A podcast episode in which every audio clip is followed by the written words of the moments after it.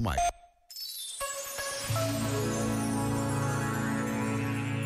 O louvor e a contemplação, escreveu João Maria Carvalho, são modos de cuidar, de deixar que as pessoas sejam na sua maravilha. Implicam-nos irremediavelmente na realidade das coisas, enraizam-nos. Cantar é tomar parte.